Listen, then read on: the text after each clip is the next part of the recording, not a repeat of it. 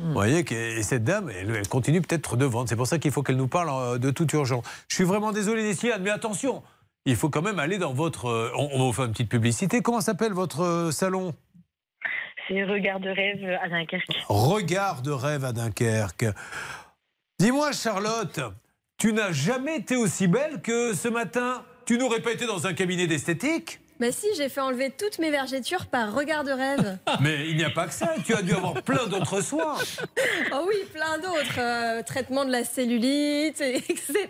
Julien. Ah, écoute, tu es magnifique. Oh là là là là là là. Regard de rêve à Dunkerque, c'est la bonne adresse pour être la plus belle. Voilà.